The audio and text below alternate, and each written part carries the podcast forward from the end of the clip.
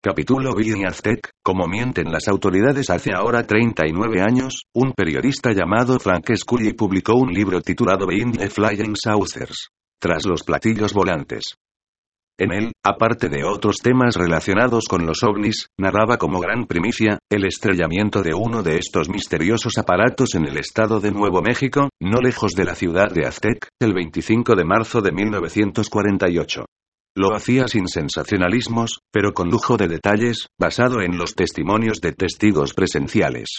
En aquellos momentos todavía las autoridades no habían desarrollado su gran estrategia para desacreditar el fenómeno ovni a los que lo investigasen. Una estrategia que ha durado 40 años y que les ha dado muy buenos resultados, pero que en estos momentos empieza a desintegrarse estrepitosamente. Hicieron causa común con él, Silas Newton, un inteligente geofísico millonario, gran experto en exploraciones petrolíferas y el científico Leo Arnold G. Bauer, quienes desafiaron públicamente al gobierno de los Estados Unidos a que desmintiese o, de alguna manera, probase ser falso lo que Scully decía en su libro. El gobierno no solo no desmintió nada ni probó falsedad alguna, sino que solapada y, criminalmente, comenzó a minar la buena fama de los tres, hostigándolos de una manera indirecta y logrando que su credibilidad se redujese a cero.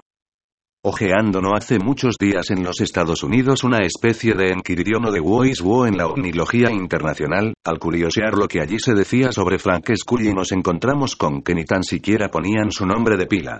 Y el artículo sobre él, aparecía bajo el título de Scully Oax, es decir la patraña de Scully. El gobierno y, en concreto, las varias agencias de la Fuerza Aérea de la CIA especialmente dedicadas al hostigamiento y desprestigio de los ovnílogos más perspicaces y destacados, habían logrado convencer a la opinión pública y, en concreto, a los editores del libro que yo leía, que lo que Scully había dicho en su libro era una patraña inventada por él para hacerse famoso y para ganar dinero. Así las Newton y Leo G. Bauer no les cupo mejor suerte. Terminaron totalmente desprestigiados, fueron llevados a los tribunales en donde tras un juicio inicuo quedaron semiarruinados y hasta se hizo correr la voz de que habían obtenido fraudulentamente sus títulos académicos. La camorra gubernamental y castrense es peligrosísima en cualquier país, cuando el empacho de poder les nubla las mentes, convirtiéndolos en los principales enemigos de sus pueblos y en la mayor amenaza para la libertad, la justicia y la auténtica democracia. Pero, cuán lejos estaba de ser una patraña todo lo que Frank Scully contaba en su libro. Lo fundamental de su narración era totalmente auténtico y todavía le faltaban muchos detalles que investigadores posteriores han ido pacientemente consiguiendo en los 41 años que nos separan desde el día de la caída del ovni. Uno de estos investigadores se llama William S. Steinman que yendo tenazmente contra el parecer de los ovnílogos más serios de su país, se decidió a desenmascarar no las mentiras de Frank Scully, que no existieron, sino las de su gobierno empeñado en que la verdad no se supiese. De él hemos tomado la mayor parte de los datos de este capítulo. Una de las verdades por él descubiertas, que nos dan la pista para otras terribles realidades escondidas tras este gran crimen que el gobierno de los Estados Unidos ha cometido contra la humanidad, es la sospechosa muerte de Dorothy Kilgallen. Esta periodista era la persona que había, inicialmente, alertado a Scully sobre el incidente de Aztec y la que más sabía sobre él. A lo que parece poseía ciertas informaciones secretas que pensaba publicar en forma de libro. Pues bien, Dorothy Kilgallen murió prematuramente, de una manera inesperada, y cuando sus amigos fueron a recoger los documentos que ella ciertamente tenía sobre Aztec y otros incidentes relativos a los ovnis, se encontraron con que ya alguien había estado antes allí y se había llevado todos sus papeles. Para que el lector vea hasta qué punto las altísimas autoridades de este mundo nos han estado mintiendo durante 40 años, y tratándonos como niños, le contaré en detalle qué era lo que ellas sabían acerca del estrellamiento de Aztec y que tan drásticamente trataban de ocultar para que los pobres borregos que los eligen con sus votos siguiesen viviendo en el limbo y creyendo que sus buenos gobernantes se preocupaban por su bienestar. El día 25 de marzo de 1948, tres diferentes radares, uno de ellos experimental y extraordinariamente potente, detectaron sobre los cielos del suroeste de los Estados Unidos un ovni.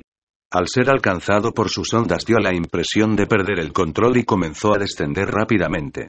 Los radares lo siguieron y pudieron determinar con una cierta precisión dónde había caído. Inmediatamente se desencadenó una frenética actividad radial para comunicarse con las supremas autoridades del gobierno y del ejército. En pocos minutos se localizó al general Marshall que reunía en sí ambas cualidades por ser a la sazón secretario ministro de Estado. Este llamó al presidente Truman y a los altos jefes del ejército y se pusieron de acuerdo en que Marshall dirigiese con gran cuatela todo lo referente al rescate del platillo y de sus supervivientes si es que hubiese alguno. El general de la famosa bienvenida, que ciertamente era un hombre con una gran capacidad para la organización y el mando, llamó enseguida a su amigo, el famoso Dr. Vannevar Bush, para que escogiese a la carrera un grupo de científicos en varias ramas que se hiciesen cargo del examen del platillo caído. Hoy día conocemos los nombres de todos y, ciertamente, eran personas de gran valía. Sin embargo, hay que decir que la mayor parte de ellos y, sobre todo, su jefe en esta ocasión, el Dr. Van Nevar Bush, adolecían de una cierta miopía espiritual que tan frecuente es en personas que se han adentrado mucho en el estudio de la materia y de las leyes físicas. Esto los lleva a no tener inconveniente en poner al servicio de la violencia y de sus profesionales los militares, todos sus conocimientos científicos. En concreto, el Dr. Bush había estado muy envuelto en el desarrollo de la bomba atómica, del radar para usos militares, de aparatos magnéticos para submarinos, de detonantes de proximidad, etc. Esto es una traición a la humanidad y una cerrazón de mente indigna de un hombre culto. Es el afloramiento refinado de los genes de troglodita que todos llevamos dentro. Al mismo tiempo que el Dr. Bush organizaba su equipo, un grupo de helicópteros del IPU Interplanetary Phenomenon Unit estacionado en Kamale, en el vecino estado de Colorado, volaba en círculos sobre el platillo caído sobre una pequeña meseta en un lugar bastante despoblado. La misión de los del IPU era esperar a que llegase el equipo de reconocimiento y rescate, indicarle por qué carreteras secundarias y caminos tenían que llegar para no despertar sospechas, e impedir que ningún intruso se acercase. La única familia de rancheros que vivía a cierta distancia, y que era dueña del terreno en que había caído el ovni, fue mantenida incomunicada durante todo el tiempo que duró el rescate y se les amedrentó para que no hablasen nunca con mano de lo que allí sucedía. Las amenazas hechas por aquellos militares debieron ser de tal naturaleza que 40 años después, el viejo H.D. que todavía vive no quiere hablar una palabra sobre ello. Aparte de esto, por una orden del secretario de Estado, el lugar en que había caído el ovni le fue confiscado a su dueño, y pasó a ser propiedad del Estado que puso una cerca con prohibición absoluta de que nadie penetrase en el lugar. Los militares y el MJ-12 habían tomado muy buena nota de todos los problemas que habían tenido con la prensa y con los curiosos tras el incidente de Roswell, un año antes, cuando a duras penas y solo a base de mentir mucho, habían logrado apagar las noticias que habían comenzado a circular sobre el ovni caído. En Aztec no tuvieron ninguno de esos problemas debido a las muchas medidas de seguridad que se tomaron desde un principio. A las pocas horas contrario a Roswell, en donde transcurrieron días hasta que un ranchero descubrió los restos por casualidad ya estaban en el lugar tres grandes camiones con toda clase de material de rescate y el grupo de científicos, todos perfectamente adoctrinados y sabiendo muy bien, cada uno de ellas, cuál era su misión. Lo primero que hicieron fue comprobar si había radioactividad en los contornos o en el mismo aparato, que yacía un poco inclinado, pero íntegro en su estructura. Al convencerse que no emitía ninguna radiación peligrosa, se atrevieron a acercarse y comenzaron un minucioso análisis de la cubierta exterior. Les llamó la atención que el aparato, un disco muy achatado de unos 30 metros de diámetro, daba la impresión de ser de una sola pieza sin uniones de ningún tipo. Tenía a su alrededor varias ventanillas de un material diferente, que si bien también parecía metálico, sin embargo, era transparente. Los científicos observaron atentamente a través de las ventanillas. En el salón principal, en el que había varios paneles con botones y especie de relojes, se distinguían perfectamente los cuerpos de dos seres muertos, inclinados sobre los paneles y aparentemente chamuscados o tostados aunque sin humo por ningún lado. Daba la impresión de que la temperatura había subido repentinamente en pocos segundos y los había abrasado. Ante la imposibilidad de penetrar por puerta alguna en la nave y ante la impotencia de los aparatos de soldadura o de perforación para taladrar en lo más mínimo la cubierta metálica, uno de los científicos, más pragmático, probó con un mazo de hierro a golpear una de las ventanillas. Tras haber presentado una fuerte resistencia, la ventanilla fue cediendo hasta que, por fin, se logró abrir un hueco en ella. Entretanto, los otros científicos habían seguido pensando en cómo lograr acceso al interior y observando minuciosamente por las otras ventanillas todos los aparatos de mando que había en las consolas. Uno de ellos observó en una de las paredes un botón que parecía el control para abrir alguna puerta. Hicieron un palo largo con una rama de los pinos que rodeaban al aparato, la afilaron y, cuidadosamente, la introdujeron hasta presionar el botón. Como por arte de magia una puerta se abrió deslizándose hacia abajo en la pared de la cabina. Hubo un momento de sobresalto, pero superada la sorpresa y llenos todos de una viva emoción, fueron entrando con cautela en el interior del aparato, teniendo cada uno en mente su tarea de acuerdo con su especialidad. El doctor Detlef Wolf Bronk, por ejemplo, fisiólogo y biofísico muy conocido entre los medios científicos, no solo en los Estados Unidos sino en todas las universidades del mundo, miembro del Consejo Nacional de Investigación, consejero médico de la Comisión de Energía Atómica, coordinador de investigación de la Oficina de Cirujanos de la Fuerza Aérea y director del Instituto de Neurocirugía, entre otros títulos, se dirigió enseguida a los cadáveres para examinarlos in situ. Posteriormente mandó sacarlos del aparato y ordenó que trajesen el equipo criogénico necesario para conservarlos. Los doctores Bergner, Eiland y Unsakeer, de acuerdo a sus especialidades, se centraron, sobre todo, en los paneles de mando y en los pequeños cajones que estaban incrustados en la pared, en donde radicaba todo el secreto de la energía propulsora del aparato. Lo primero que les llamó la atención fue cómo en tan poco espacio y sin un motor aparente por ningún lado aquella gran máquina podía moverse con tanta maniobrabilidad. Inmediatamente llegaron a la conclusión de que su sistema de propulsión era debido a algún tipo de electromagnetismo y no tenía nada que ver con nuestros cohetes. En las paredes podía verse un tipo de escritura parecida a la que ya se había encontrado en otros ovnis caídos, y no solo eso, sino que otros signos se encendían y apagaban rítmicamente y se podía oír un bip que indicaba a las claras que todo aquel complejo instrumental todavía estaba funcionando. Alguien logró abrir una pequeña puerta que daba a una cámara interior. Una especie de dormitorio en donde los científicos se llevaron otra tremenda sorpresa. Tirados por el suelo y echados encima de una especie de literas que salían de la pared estaban los cadáveres de doce pequeños seres, de escasamente 1, 20 metros de estatura, con la piel achicharrada igual que los de los paneles de mando. El doctor Bronk mandó sacarlos enseguida y colocarlos en el suelo fuera de la nave, donde los cubrieron de hielo seco, hasta que fueron trasladados a los álamos.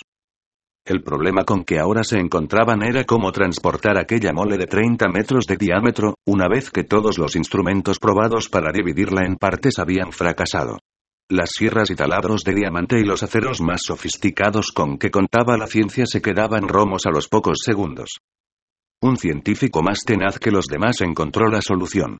Buscando minuciosamente por la parte interior de la nave descubrió unas discretas llaves que se repetían a distancias fijas.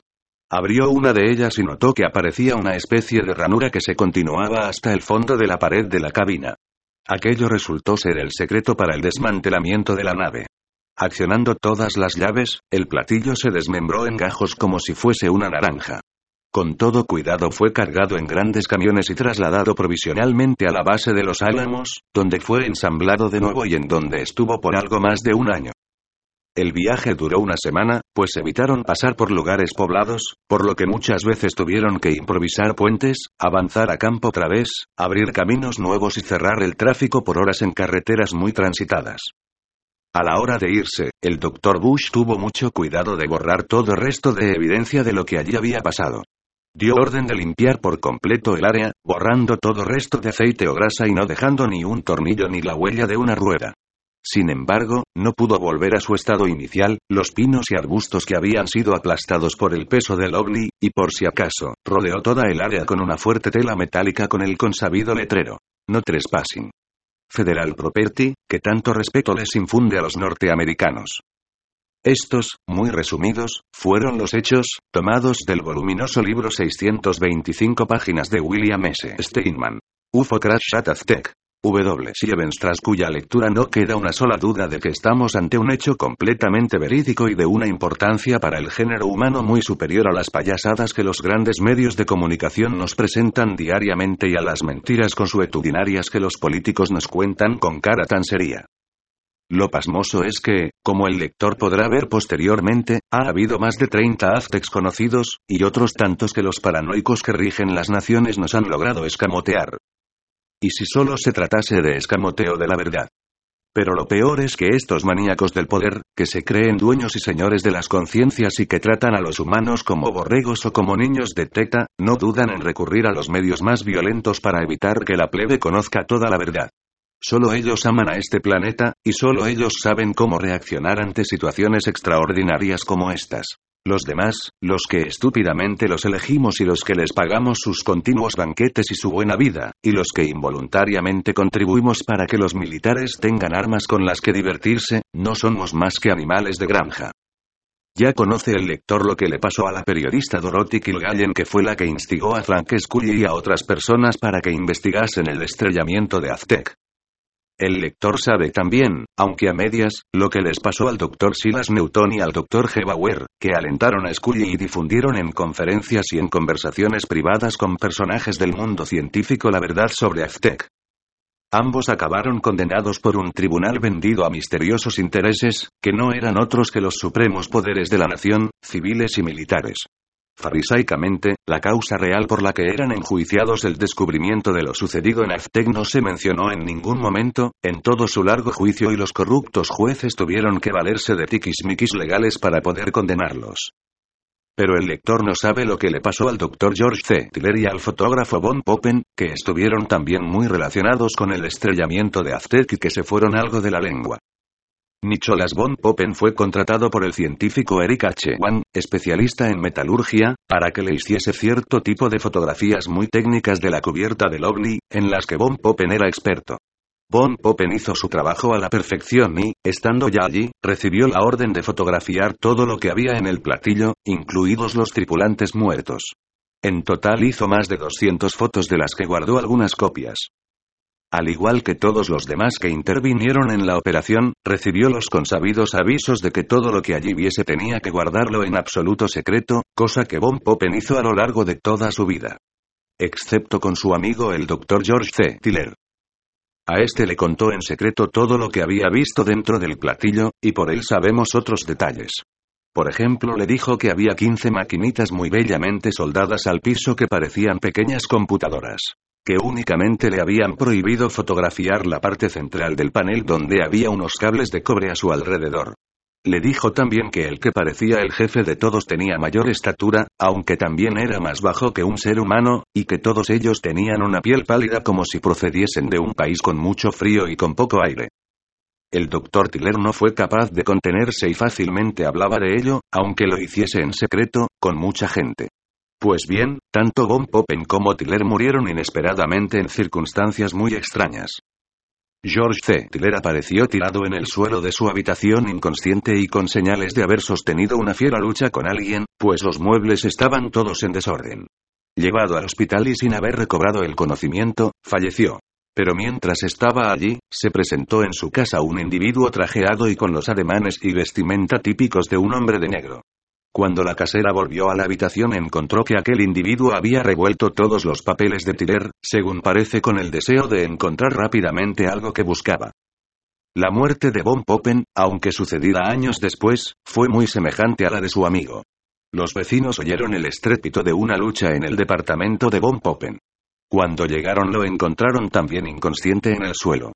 Fue llevado al hospital y allí murió, pero mientras estaba allí, unas extrañas personas, que se identificaron falsamente, visitaron su habitación y salieron llevándose unos grandes sobres amarillos en los que Von Poppen guardaba copias de las fotos que había sacado del estrellamiento en Aztec. En total, tres personas muertas, dos hombres respetables condenados a prisión, y un escritor desprestigiado por haberse negado a mantener un secreto que las autoridades no tienen derecho a guardar para sí mismas, por más que se crean que el pueblo no debe saberlo o no está preparado para conocer tales noticias. Una vez que el lector conoce todos estos hechos, será bueno reflexionar si las autoridades norteamericanas conocían ya todos estos hechos concretos y algunos más en 1948, que no conocerán hoy acerca del fenómeno ovni. Pues bien, a pesar de ello, todavía siguen negando tozudamente que el fenómeno ovni existe. Y lo hacen con tal cinismo y con tal aplomo que han logrado convencer de ello al mundo científico y a los magnates de los medios de comunicación. Aunque a estos últimos, más que convencerlos, creemos que los tienen amenazados tocándoles la fibra más sensible de su ser, que es su cuenta corriente. Pero, a juzgar por los acontecimientos, las cosas no van a seguir mucho tiempo así. Las filtraciones ya son demasiadas porque, en primer lugar, el secreto, con sus infinitos hechos, es ya demasiado grande para seguir encerrado y, por otro lado, hay demasiadas personas enteradas, que ya no toleran seguir callando y están listas para decir todo lo que saben. Creo que en meses sucesivos y de una manera acelerada el pueblo irá abriendo los ojos y enfrentando esta tremenda realidad. Y por culpa de la soberbia y de la imbecilidad de los gobernantes de este planeta, tendrá que encararla de una manera violenta y repentina. Dr. Vannevar Bush. Este es el lugar exacto en donde cayó el ovni de Aztec. Los pinos que fueron tronchados y achicharrados han vuelto a brotar después de 40 años. El sitio fue inmediatamente cercado y el gobierno se lo expropió a su dueño. En el lugar de la flecha, lejos del camino vecinal en un lugar muy despoblado fue donde hizo su aterrizaje violento el ovni de Aztec. Perfil del ovni caído en Aztec diámetro 30 MTS.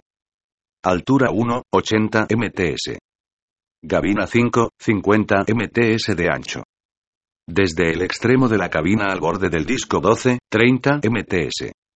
Altura del techo sobre el plano medio del disco 1, 13 MTS. Altura del borde del disco sobre el fondo de la cabina 0, 68 cms. El ala del disco ligeramente curvada, tanto en su parte superior como en la inferior. Izquierda muestra de la escritura encontrada en el platillo de Aztec. Se halló además un libro entero con estos signos, escritos en un papel muy especial. Derecha muestra de la escritura dibujada de memoria tras hipnosis de los jeroglíficos que Christa Tilton vio en la nave a donde fue llevada y en la base de Dulce, de la que hablaremos posteriormente. La diferencia de los signos nos indica que estamos ante dos tipos diferentes de alienígenas. Expertos en descifrar escrituras jeroglíficas han fracasado hasta ahora, que sepamos, en descifrar lo que en este y en otros escritos de extraterrestres se contiene.